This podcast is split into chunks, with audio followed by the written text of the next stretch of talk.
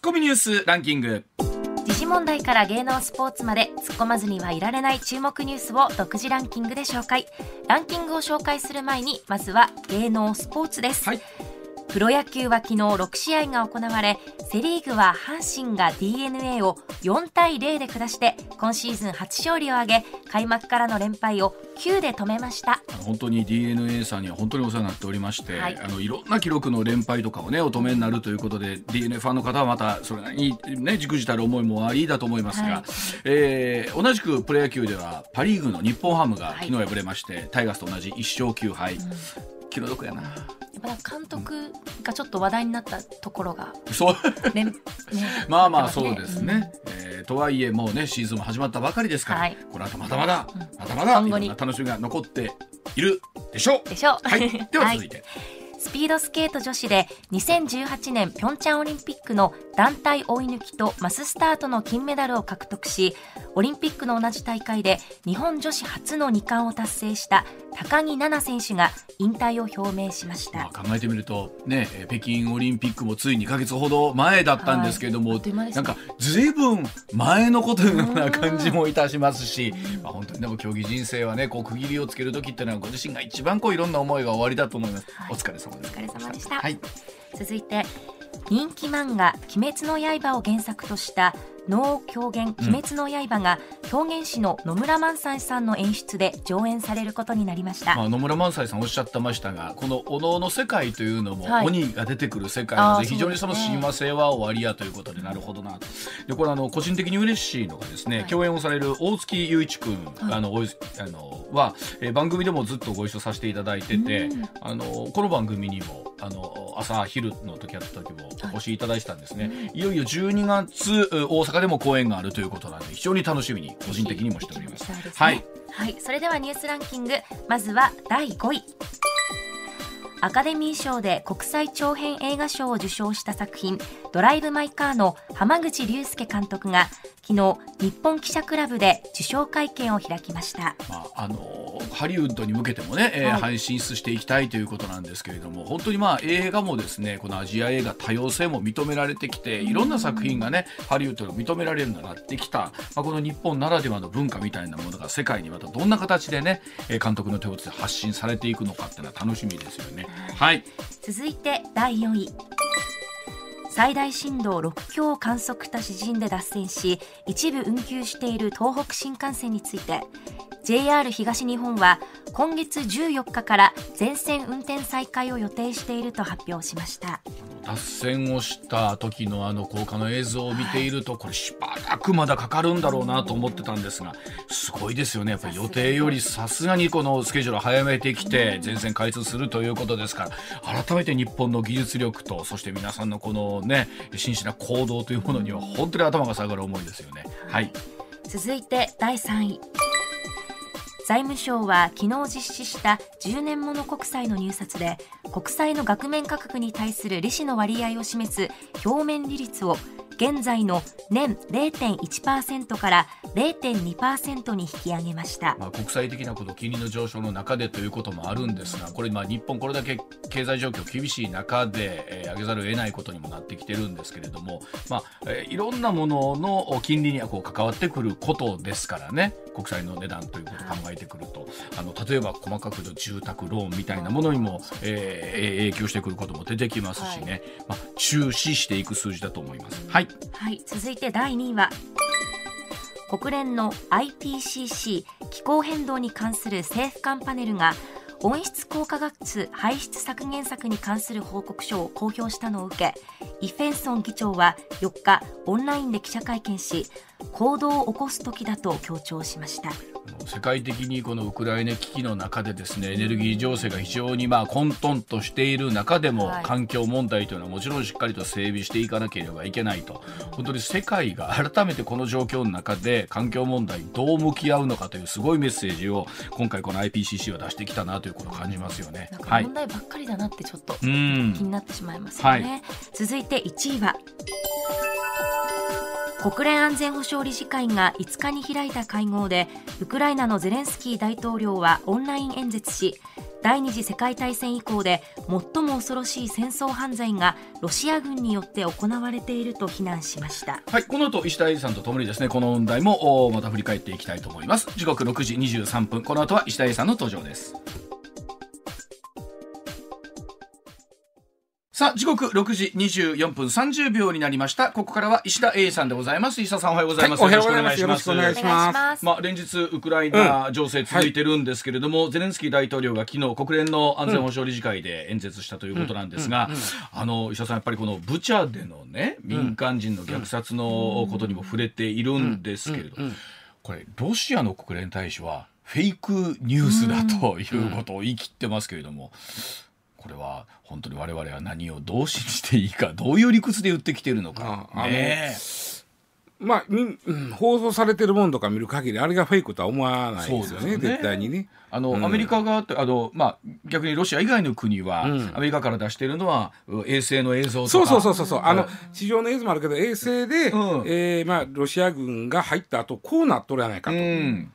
で、うん。一方でロシア側は、えー我々も証拠を出すということを言ってきてたりするんですけど、うんうんどんな証拠があるのかなというね。あのー難しいまあないと思うんですけどうんそもそもそのあのアリバイ証明でもそうなんですけどやってないっていう証明って難しいんですよ。あー悪魔の証明って言いあそうますよね。そうそうそうそうそうそう、んましてやねそのまあほぼそれはちょっと無理筋やろってみたいなこと言うてるんで、まあ何も出してこれないと思いますけどね。あの改めてその戦争ということになってくると、うんその石田さんおっしゃるようにその戦争にも実は国際的にはルールがあるんですよね。はいあるとは言うてもそうそうそう。まあいあのけどもそれは普通は守られてないですよ戦争やねんから。ねえ、うん。守ってないから戦争にもきっとなるんだろうし。うん。って思うとですねこれ本当、まあ、今後どうですかね。もうそれこそ侵攻から1か月半ぐらい経ってきてるわけですけれども、その5月9日というところが一つね停戦のめどにみたいなことにもだから勝手にね、うん。ロシアが勝利宣言出すんちゃうかとかね、うん。いう情報もありますけども、うん。落としどころがないですよねこれ。仮に勝利宣言出したところで、うんいやそんなもんあかんでとなるに決まってるし。あの東部だったり南部の独立みたいなものを誰が認めんねん誰も認めへんでで少なくとも国際社会は認めへんし、まあ、国連は今もう機能してないですからあんま考えにくいですけどね。ようん。あのでもやっぱりこういうああいう悲惨な映像を見ると、ん。国際的にますますロシアの立場ってね追い込まれるような気がするんでですまけどね。待ってたらその、まあ、味方してくれてる、はい。中国とかも、はい。それもうちょっと構いきれへんでってなってる。なりますよね。うん。はい。うん。うん。まあとはいえ言うようにそれはもう戦争ですから、うん。うんもう現地に入っちゃうともうそんなこともなっちゃうのかなという。落としどころないですよね、うん。見つからへんですよね。あの本当に泥沼化っていうのはこういうことを言うのかなという気がするんですが、うん。なんか本当毎日このお話お伝えしてるんですけど気持ちの置き場をどこに置いて喋っていいかが我々も本当わからなくてそうなんね。うん。まあコンビニでね、うん。その今言ったらその募金箱置いてあるでしょ、はいはい。それぐらいしかできへんもんそうななんですよ。で、あのー避難民の方がうん。来られていて、それは我々もできることは、はい。とはあるんですけど、直接って言われたらなかなか難しいから。なかなか難しいとこまあ、そういうねうん。募金箱みたいなこと。しかないのかな。んねねね。はい。では、あそのお話またあ関連するお話、後ほどということで、まずはこのお話からしてまいりましょう。時刻6時28分です。まずこちらです。北キツネが鳥インフル感染。え北海道ではですね5日までにキタキツネ1匹の死骸から抗原性の病原性。のインフルエンザウイルスを、えー検出したと発表しました。鳥鳥インフルエンザ。鳥エンザね、うん。えー国によりますと哺乳類の感染確認は国内で初めてだそうで感染したカラスを食べたものとみられているなんですね。あのまあちょっと皆さん、え哺乳類に感染とかやるとちょっとびっくりするかもしれないんで、うんうんうん。ちょっとここは落ち着いて考えたいんですけども、はい。まずこの高病原性鳥インフルエンザとは何ぞやと言った時に、鶏にかかった時に鶏がバッタバタ死ぬような鳥インフルエンザです。はい。いこれを高病原性と言います。はい、えー種類はいっぱいあります。うん。で今年あれね、えー鳥インフルエンザってその高病原性じゃない低病病原性っていうのもあるわけね。うんでまあどっちにしろあの鳥にしてみたら課金類にしてみたら大変な、本来は水鳥の腸の中にある。うんでそれは水鳥の中におる時は悪くせえへん。はい、うんで水鳥が多分飛んできて移しおるわけですけどね。でそれが例えば鶏なんかの体に入ると鶏がまあ死んじゃう。うんうん、でどんどん死んじゃうんでもうそのもういっぱい死ぬ前にここの養鶏場の鶏全部もう処分してしまおうみたいなことよくニュースで。何年かに一遍ありますよね。うんで実はですねあの鳥インフルエンザのシシーズンっていうとおかしいけど10月から10月までです。お。あの要はその冬がやっぱりメインになるんで。10, 10月から？10月から9月末までをその一つのシーズンとしてあの年年として捉えるんですよ。ああそうあでないとあのやっぱり10月から急に増えるんで10月から今ぐらいまでが、まあ、多いわけですよ。だから年で切っちゃうと、ん。それは一体いつのや分からへんなってくそうかるんで。1月とかでは切れないわけだそうそうそうそうそうそうそうなるほど。10月から10月というのが一つの。10月から9月末までっていうのが一つのまあねあのサイクルするわけねインフルエンザ年度みたいな感じなんだけどね鳥インフルエンザ年度でこれで言うとね。去年の10月から今月4日までで、えー、高病原性の鳥インフルエンザ。これあのえーえっとねホームページとか見たら分かるんですけど64件なんですよ。うん。全国でね、はい。でほぼ北海道岩手鹿児島の3つです。北海道岩手鹿児島、ん。はでこれは多いんですよ。鹿児島渡り鳥って来るからね、まあなるほどで今年はね前田さん北海道が異常に多いんだな。えなぜですか？それは分からへん。だからまあきゅあの高病病原性でいうと、はい。えー北海道すでにね30件、えー上回ってるんですね。うん。でこれはもう今までもうダントツ20件上回ったこともなかったんちゃうかな。だから今まででいうと最大なんですよ。で問題はそのあ問題はというかまずね高病原性鳥インフルエンザにかかってるやつは野鳥です。いうん。はい。や死んどんですわ。大抵カラスですわ。うん。うん。ううんん死んどる。もしくは死にかけてる、はい。だからそのそういうの見つけたら連絡してくださいねって言われて連絡を受けた保健所が行って検査する、あうん。これ鳥インフルエンザやからここ注意せなあかんとあい。うふうになるんですけども、あの今回ですねその死んだカラスなのかうん。死にかけてたカラスなんかは分かんないんですけど、うん。それをキタキツネがどうも食べたみたいなんですね。食べたらうつるんです。で鳥から哺乳類っていうのは本来、うん鳥インフルエンザっていうのは鳥から鳥にうつるもので、はいはいはい。鳥からインあの哺乳類では本来はなかなかうつらないんですけど、うん。えー非常にその濃厚な接触をした場合はうつることもある。うん。食べるっていうのは濃厚なもう超濃厚やね。しかも生でしょ、うん。まあまあそのねキツネやから。でも哺乳類へとなってくると、うん。ちょっとドキッとしますよね。ドキッとするでしょ、うん。でまずねちょっとその前にこれ今回見つかったのが札幌市内なんですよ。はい。で鳥インフルエンザって北海道で見つかっても札幌市内では珍しいんですよやっぱり。やっぱ都会だから。都会やから。うん。だから札幌市内で見つかってしかもそこの死骸を食べたキタキツネもかかっとったということは、もう北海道全土でどこにでももうすでにあるという前提で考えないかん今さっき前田に聞いたら、い。何？北海道のえ前田さんが住んでる地域ではだから注射を予防注射みたいなの打エキノコックスっていうアキノコックスだね、はい、肝機能がちょっとやられてしまう病気があって、うん。うんキタキツネのそのうんあのうん。便とかか排ら、はいうん。からうつるんですけど、それを小学1年生の時に注予防注射を受けるくらいキタキツネはすごく身近というかよく見る存在なんですよ。あの僕ら全然イメージないねんけど、はい。い、てるわけ普通に。いますいます。普通におるよね。普通に普通札にいます。幌市内でもおるよ。ちょっと郊外行ったら。猫くらい。えね。あそう、猫。うんくらい。別会長では、はい。鹿とだったら？鹿の方が多い。あ鹿の方が多い。あでもそんな逆にそんなに鹿多いねや、はい、うんいます。今ちょっとうん。前田が言うたからエキノコックス、はい。これキツキツネキツネ触ったらあかんって言われるね。だからねエキノコックス寄生虫です。触っちゃいけない。あそうなんや。絶対ダメですよ。行ったら触ったら。あ可愛らしいからね。で寄ってきようね人間見たら餌もらえるわかるわかる。で触ったら絶対あかんね。絶対ダメです。ああそうなんや、はい。へでこれ寄生虫なんですエキノコックス。でこれ感染症法最近よく出てくるねこの法律ますね。うん。で、えーまああの新型あーええうん。えっと今のやつ。コロナ。コロナは2類でしょ？二類ですねエキノコックスは4類なんですよ。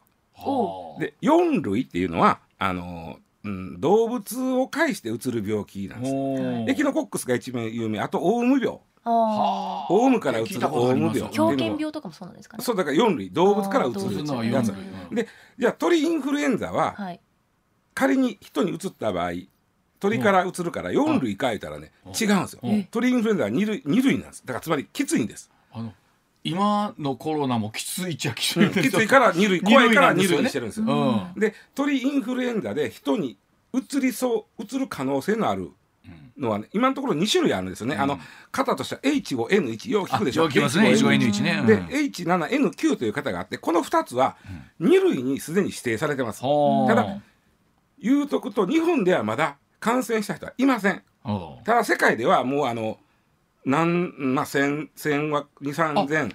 世界ではあるんですね。あるんです。ただその、えーそうやな。例えばさっきみたいにその、えー感染してるその鳥インフルエンザに感染してる鳥にの排泄物を触っちゃったとか、死体とかを触っちゃったとか、うん。えーかかってんの知らんとそのい生きてるやつをその持って帰ってきて食べちゃったとか、はそういう時にかかってるんです。だから非常に濃厚接触ほう。なんです。でもっと言うとこの濃厚接触してかかった人からかかることもあります。そうです。ひ人から人人からへ人これもねゼロじゃない。というのはすごいうーんそのかかってヒーヒー言うてる人を介護した。うん、ああはいはいで例えばその排泄物も世話した。うん。となったら人から人感染もあるんですが WHO が言ってるのは持続的な人から人への感染というのはまだ世界ではありませんと。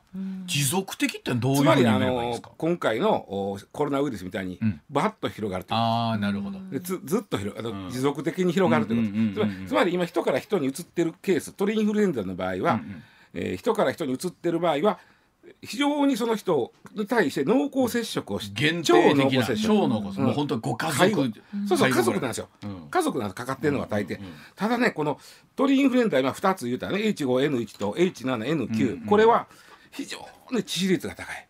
うわ例えば H5N は1が一番致死率が高いんです、えーちなみにあのエジプトインドネシアベトナムあたりで広がってるんです。今のところかかった人は860人ほどです。ーはいでこの亡くなった人はそのうちの半分以上です。おおなんかそういうの聞くと怖いですね。53%で H7N9 っていうのはこれ1600人ぐらいかかってるんですけど、はい。ほぼ中国です。おおでこれも4割ぐらいなくなってます。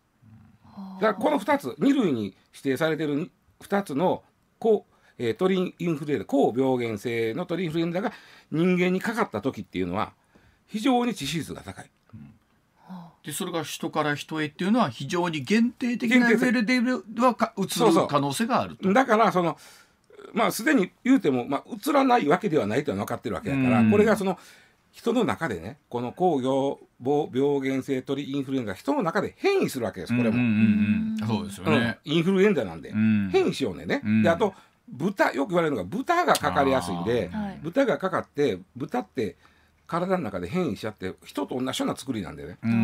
要は実験とかに使われたりしちょっと前に豚の心臓移植っていうのがあって、あありましたもんね。人と豚って結構その似てるんですよ、うん。でここで変異してこれで非常にこのなんていうの持続的に広がりやすい型のうん。インフルエンザウイルスに変異した時が怖いわけですよ。あのコロナ以降我々もウイルスの変異みたいなものを少しはなんかね、うん。はい。聞いたりしますけど、結局やつらはやつらという言い方もなんですが、うん。うん自分が生き残っていくためにこう形を変えてみたいなところもあるわけなんですよね。うん。うんそうそうそうそうそう。あでこれはもうあのずっと日本も、うん、警戒してるんですね。だから、うん今のところ日本でかかった人はいませんし日本のおまあ普段の生活の中で鳥とそれ生きた鳥とそこれほど濃厚接触をするっていうこともないやろうということ。ないんですけども、うん。でもねあの朗報としてはタミフルリレンダとか例えばイナビルとか、ああインフルエンザの、うん。どうもそのこの怖い鳥インフルエンザが誕生した時も効くであろうと言われてるわけ。はこれは。あだとするとまあちょっとまだね精神的には。であのアビガンってちょっとありましたね。覚えてない、うん。アビガンってもともとなあのそれを飲むと、うん。お再帰性と言いましてその、お障害のあるうん。お子さんが生まれてしまう恐れがあるということで本当は薬としては認めたくないんだけどなもリレンザとかタミフルとかが効けへんだ時はこのアビガンでうん。新型のこのインフルエンザウイルスをやっつけようという、うんうんうんうん段取りでうんこれどうでも効けへんなったら医者がね、もうあんたはもうこれアビガン飲んでくださいって言う人の,、のためには認可されてるんですよ。うん。うん。これはだから新型インフルエンザです。はいはい。これをコロナウイルスに転用できへんか言ってたんが最近の話なんです。うん。でで逆に言うともうあのいよいよとなったらアビガンぐらい、まあ、ある種副反応も強いやつまで用意されてるということでは、結構しかもね、えー国としてはその備蓄してるんですねこの手の薬を、うん。1000万人分ぐらいは。うんうんうん。でワクチンはね、えーまあ、ついでに言うとくとだってまだ生まれてない病気やからワクチンないんだけども、うんうん。H5N1 が一番怖いんだけども、うん。ここれに関してはワクチンは今ある H5N1 うん。鳥がかかってるやつ、うんうんはい。これにをもとにワクチンはもうすでにできてます。ああそうなんですね。でこれはあのこれも1000万人分ぐらい国はうん。キープしてます。うんうんうん。ただこれとが効くもんにが出てくるかどうかが分からへん。あー。わかる？これ作ってても H5N1 が変異したやつで、こう作ってたけど効かへんでっていう。かはいそうでですもねそれは出てこんことには作りようがないわけですよね。はい作りようがない。んでそうですよね。そういう意味では今現時でできる範囲では国はやっぱりあの用意はしてる、だだからみんなね新型鳥インフルエンザが来ると思ってく国も薬開発したりうん。ワクチン開発したりでび1000万人分とか備蓄したり、うん。ね、アビガンみたいなきつい薬でも一応使えるよしようとかうん。やってたところにうん。新型インフルエンザじゃなくて新型コロナが来ちゃったわけですよ。ああなるほど。でうん。でいうとね今回新型コロナのワクチンの打ち方とか薬の、おまあ、配り方とか、うん応用聞くんでねこれもしうん。新型鳥インフルエンザが襲っていた時、うんうんうん今回の経験が結構生きてくることは生きてくる。うーん。これまあどうなんですか？改めてその北キツネが感染してるというこのニュースに関して我々はこうどういうスタンスでこのニュースを見聞きしてればいいのかまあ、あなみたいな、のまあこれはねあんまりやっぱりね食っちゃダメだわということでそうんのかかってる鳥を食食うまあということは、うん。今まで例えばそのベトナムとか中国とかエジプトではや、うん。まあ、人に移ったように、うん。そんなことしたらそれは移るわということなんで、はい。そこまで、えー神経質になる必要ない。ただ、うん。あの僕はむしろ札幌市内でそれが起きているということの方が、うん。もう北海道はもう全土全道でもうその蔓延してるんやろうなあの鳥に対してよ。鳥に対してね、うん。だからまあ養鶏場の人は警戒してくださいねという、まあ、あもちろんそれはもうもう、農水省あたりから通達は言ってると思うはいまあでしょうね、ん。はい。わだそうでございます。はい。では時刻6時41分でございます。続いてのニュースです。さあフランスの大統領選のお話です。ウクライナ危機の影響で過去最低の投票率もというお話でございます、えーロシア軍によるウクライナ侵攻フランス大統領選にも影響を及ぼしているということでフランスメディアの報道はウクライナ情勢に集中して各候補の主張が詳しく報じられる機会が少ないそうですね、えー世論調査でも政策面で不評のマクロン大統領の再選が有力されているそうで国民の間で倦怠感も漂っているということで、メディアは過去最低の投票率を予想しているということだそうです。はい。あの過去最低言うてもだいぶ高いですよ、うん。フランスはね。はい。でまああのーまあフランスって僕ら世界史で習ったように民主主義発祥の地じゃないまあですか。そうですよね、はい。ね、だからあの大統領選挙もちょっとまああの非常に特殊なやり,、やり特殊でもないけどね、うん。えーまずフランスの大統領というのは任期5年です。5年、はい。5年。で2回まで、えー連続当選できます。10年、うんねうん。で、えー今マクロンさんですね、はい。マクロンさんはもう5年やりたいことで立候補してはります。はい。うんえーでうーんまずね投票としてはねあちょっとやり方としてはねあのまずうあそうやな自民党の総裁選に似てるんですよ。うん。うん。まず出てる人全員でに対して投票してはい。過半数いった人はその時点ではい当選ですと、はい。これ似てるやろ？な似てますで、ね過半数いけへんだら、はい。上位あフランスの場合は上位2人ではあ決選投票。決選投票。っていうやり方なんですけど、これねで今回12人も立候補してるんですよ。まあこれはねむしろねフランスらしいんですよ12人出てるということは、うん。似たようなことを言う人も言う人もいてるわけね。そうでしょうね。12もありね、ゃ、12種類も意見ないわけで、うん。似たようなことを言うてる人もおるけど、うん。それぞれの項目でちょっと微妙に違まあったりする、そうでしょうね。ね。うん。でそういう多様な意見を認めましょうというまずん前提なんです。よ。さすが民主主義。ね、だからとりあえずもうその全員あのこ立候補してくださいと手挙げた人は。うん。ね、でそうでもこれのあかんとこっていうのは、うん。あの似通った意見の人が、うん。例えば、まあ、3人おるとしよう。2人が似通った意見、うん。で1人が全然違う意見、うんうん。でもめちゃくちゃ人気ないこの全然違う意見、うん。なった時に似通った意見に票が割れて漁夫の両を得る、可能性があるわけよ。そうですね。ありますね。三人目が。はいはいはいでそれがあるんで、うん。あのーまあ決選投票というやり方で上位2人でやりましょうということ。なるほど、うん。まあ、この理屈はわかるでしょ、う。ん。あかります。あのー決選投票はね前回の投票率が74.6ど高いんちゃいます？高い日本に比べたら、うね。うん。これでも2番目に低いんですへめちゃめちゃじゃあ言ってたわけですね大統領選というと。そうなのよ。だもうそうなると割合で言うと言ってない人の方が当たり前ですけど少ないし。でね、うん。もっと言うとね1回目投票した人間消えてしまったと。もう出とれ出て、いうことが多いわけでしょ？うん。うん。でよう考えてこの2人やったらどっちかなって入れた人もいてるけども、うんもう俺は白票入れるっていう人も結構いてるんですよ。そう白票の人もまあ投票率に入る入りますからね。ということはもういけへんやなくてね、白票でも入れにくいってことなんですこれ。さすが民主主義の国ですね。そうなんですよ。うん。うん、まあ、でまあ、それが大体フランスの大統領。でフランスの大統領でねめちゃくちゃあの権限が大きくて、まあ、大体あの大統領と首相の違いっていうのは大統領が外交、首相が内政なるほど。っていうのが大体そうなんですけど、ん。まあフランスもそうで外交とか軍隊の指揮は大統領の仕事、うんうん。ただ首相の任命権を持ってます。議会の解散権を持ってます。ということでめちゃくちゃ強大なそうですね。力があってね、あとね重大な議案に関しては、ん。議会がな議会が何と言おうと、ん。これは俺は国民投票にかけるということが言える。大統領すごいな。そう権限ある、まあ、そういう権限なんですけど。で今回、えー一応あの世論調査ではマクロンさんが、まあ、2期目の当選が、まあえー有利なんじゃねえかと言われてる理由がですねこれまあウクライナにありましてウクライナに侵攻した人ロシアが、うん。その時にマクロンさんは、えーちょっと僕があいあのプーチンさんとか話してちょっとどないかならんかちょっとうん。やってみろあえて、はい。結構言ってましたよねマクロンさんね。やってたでしょ？うん。これがねもう一気に支持率伸びたんですよ。あいやわでもそれはわかるわ。うちの大統領やるがな。あいやなりますなります。いや、ね。それもあるんかなと思いながらうん。も見聞きはしてたんですけど、そうそう。だからまあめちゃやるなんかねまあうん結果出てないけども、うん。まあまあ話しに行ってるだけでまあ少なくとも向こうがお手を会おうと。そう。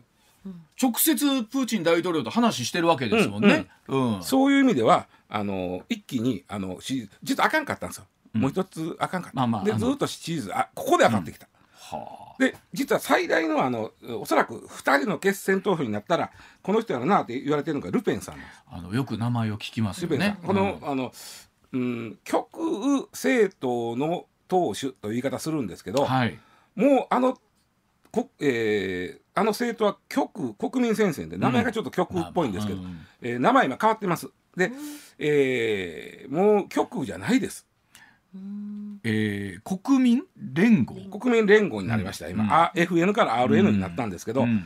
えーなどういうところがこう変わったんですか、ね？えっとね例えばもともとねお父さんのルペンさんのお父さんが、うん。ゴリゴリの極右の考え方の人だったんです、はい。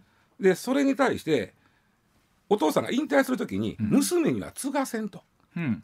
言うて、うん。別の人を自分の後継者に指名したんですよ、うん。はい。それに対して娘さんはもうそんな考え方はね、うん。今の世の中合わんと。なるほど。うんいうことで私がもうちょっと現実的ななるほど。保守は保守やけど、うん。そんな極右なんて言われるようなことはうん。したくないと。うん。いうことで立って、うん。で勝っておなるほど。父さんを押した人をうん。落として自分が党首になってる、うんなるほど。もそういう意味でははルペンさんのルペンさんのあのつまりお嬢さんと言いますか、女性ルペンさんは、はいはいあのそういう意味では極右ではないです、もうちょっと現実的なん現実的に、ですねうん。それが一番わかりやすいのはあの移民政策です、ね。はい極右政党というのは移民はとにかく、はいそうですね。あの、うんもう排斥、うん。移民排斥って、うん。ね。でそんなことは言わへんのですよ、うん。特にフランス今移民めちゃくちゃ多いでしょ、まあね。だってフランスのサッカー見たらやっぱりアフリカ系の人多いじゃないですか。ろんなそうです。はい。人種の方いらっしゃいます。でそんな中でルペンさんの女性ルペンさんの方は、うん。いやそんな移民全部排斥なんておもうこんな国では無理と、ん。つまり移民が来ることによってテロとかあまあ起こるかもしれない、うん。治安問題がお悪くなるかもしれない。そこに関しては言わせてもらいますと。うん。だけどもそのノーとは言わなないという立ち位置なんですよね、うん。いわゆる排斥運動をやめたんですね。うん。で、えーほまあ、他のあの極右勢力がですね他の国の場合ね例えば、マスクなんて必要ないじゃないかとか、ああありますね。割となんかそう極右の政党ってそういうことで外したらええとそんなもん。でもルペンさんはいやそれはちょっと現実的に考えようと。おおいういう常にそういう立ち位置なんで、ーうん。実はあのーまあ避難民なんかもねうん。ロあのウクライナからのふ避難民なんかもそれは受け入れなあかんでしょ。そうだよなるほど。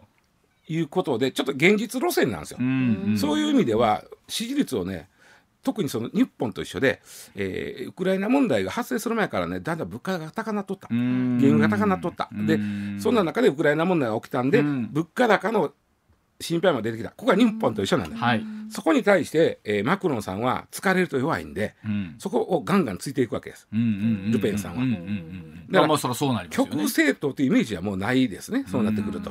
えということは何ですか？いい勝負になる感じなんですか？えっとね今のところ64で僕マクロンさんやと思ってるんですけど、うん言うても1ひっくり返りで同点になるわけでしょ、はいはい、64いうことは。64ということはそうですよね。で、えーまあなるんかな？あのええ勝負するんちゃうかと思ってるわけね。というのはね、えーフランスって割とあの左派系政党が強いところなの。もともとそうですよね。う。で国としても議論するときに右か左か。うん。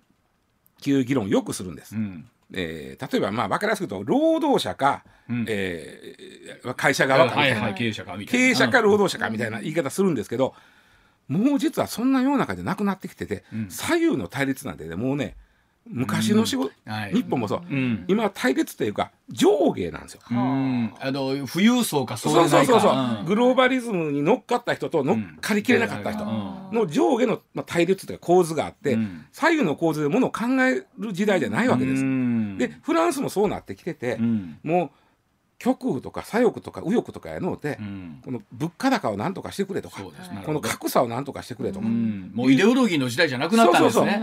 それに関してはルペンさんの方がちょっとあのまあ評価されてるとこがあってね。でもなんかそれだけ拮抗してるんだったら投票率上がっても良さそうなもんなんですけどね。あーそれはまああのうんまあちょっと今のところマクロンさんがだいぶ強いでって言われてる。あー。これが大きいんですよ。これでもすごいなと思うのが、うん。こうそうなったらもうなんぼやっても一緒やな投票せんとこかっていう人がいらっしゃるんでしょうけど、それでも7割は超えてきそうなんですね。うん、で要はその残り、まあ、いかへんとこであれとうん。言うてるもうマクロン嫌いやから、ん。特にね俺マクロン嫌いやからもういかんといたれと俺のおそおそらく推してる人はい第1回目で落ちおるでと。でもマクロン嫌いやから行ったらんとこへという人を、ん。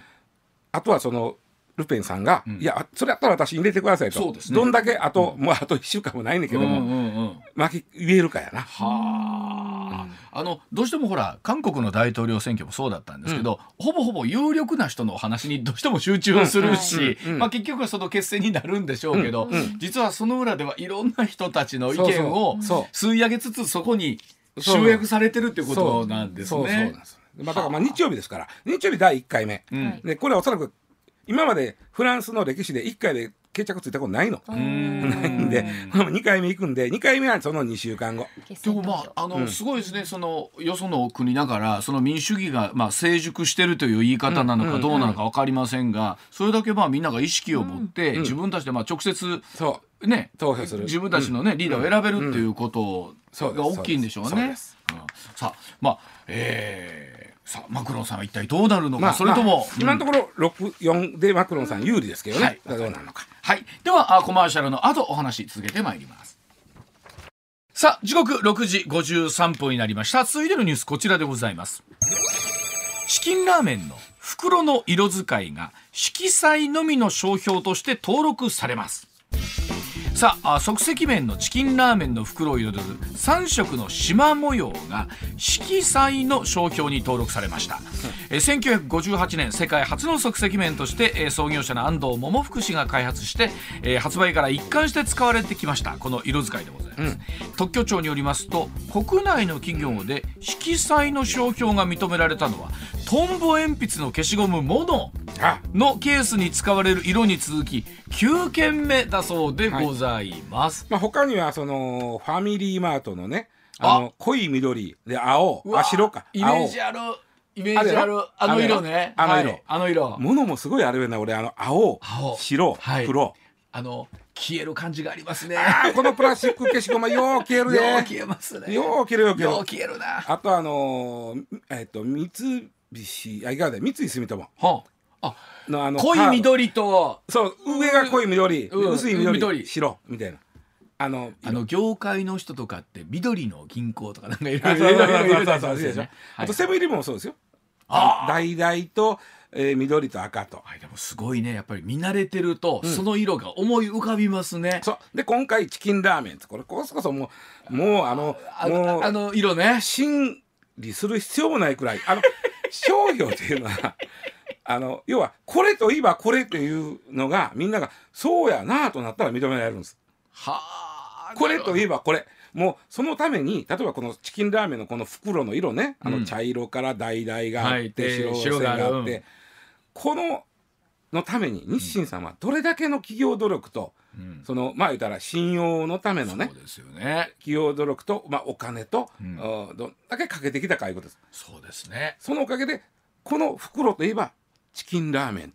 はあ。考えたらえそうな何回かね、うん。それは1958年、うん。もうかれこれもう60年からそうそう。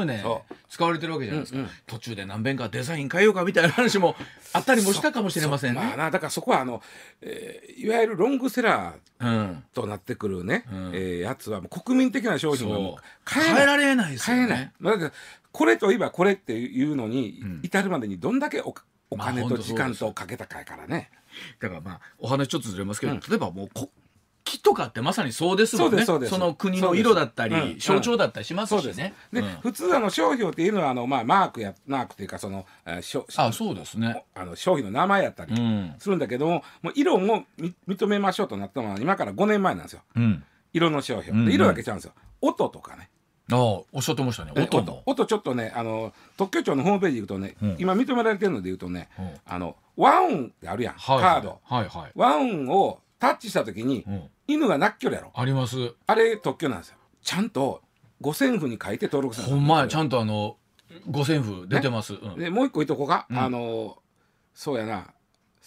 久光。あ久々久々、うん。これももうあの商標として登録されてるちゃんと五線譜に、はい、うん長いところではあの太鼓薬品のあのラッパの音ね。ああれもそうですか。パッパカパッパああれもかるわ。あれは長いで、もう聞いたらもうピンときます。そうでしょ。多大なるコストと時間と信用を得るための努力をしてここにあるわけです。はあ。でほ他が真似したらあかんねこのこの五線譜を他は真似できないです、でこれ5年前からこういうあのいわゆるあのいろんなものが投票できるあのう登録できるようになって、うん。いただね色に関して面白いのは、うん日本の場合は単色は認められてるんです。あ単色ダメ。ダメ。ということはほら毎日放送も数年前にコーポレートカラーを変えて、うん。この緑に変えたこの色だけじゃダメ。ダメなんですね。はあ。一番わかりやすいのはルブタンです。ルブタン。ルブタン。あの靴のメーカー赤い靴あるで。なんかあのお姉さんたちはルブタンルブタン言いますほんまにねルブタンかと思うんだけどね。あのあの裏が赤い。赤い。でそんなたああんまり高いからあれ買うた人は履かへんらしいでほんまに。あれなこうこうだそこ減ったら困るやん。汚れたら困るやん。そんな人は買わない。いやいやほいやほんまで何その色はあの色をルブタンはこのルブタンの靴の底の赤この赤っていうのはルブタンやと。ああそうですね。で実はねヨーロッパとかアメリカは「ですよね」となって商標登録されてるんですよ。ほう。あの色は。ほあの色が。うはい。靴の底。え？でもそれはうん。日本では単色はね、うん。昔からあるやんその色って。えじゃあ日本国内では認められないってこと？い認められない、へえ。あそれで言うとうん、難しいですね。会社の商標とかみたいなものと、その色使いと音とって言ったら分類が結構ね。そうなんです単色はとにかく日本は認められてへんで、うん。であるあの靴会社が同じようにそこ赤くしてたのほでそれをルブタンがなるほど。あの不正競争や言うて、うんうん。不正競争防止法やからで損害賠償請求したんですよ。う。はでこの裁判もねルブタン側が負けてるんですうわあそんなこと言うても別に靴の色のなんて別に昔からいろいろあのあるやんって言うて。はあ。これがでも外国に行ったら認められないってことになったりするんでしょうねその理屈。えっとね結構ルブタンに関してはもう長い間の培ったもんがあるんで認めましょうというこ国が多いです。へえあ、いろいろあるもんなんですね。そうですよ。他にも珍しいもんいっぱいありますよ。わかりました。ではコマーシャルの後もう少しこの話続けてまいりたいと思います。一旦7時のお知らせでございます。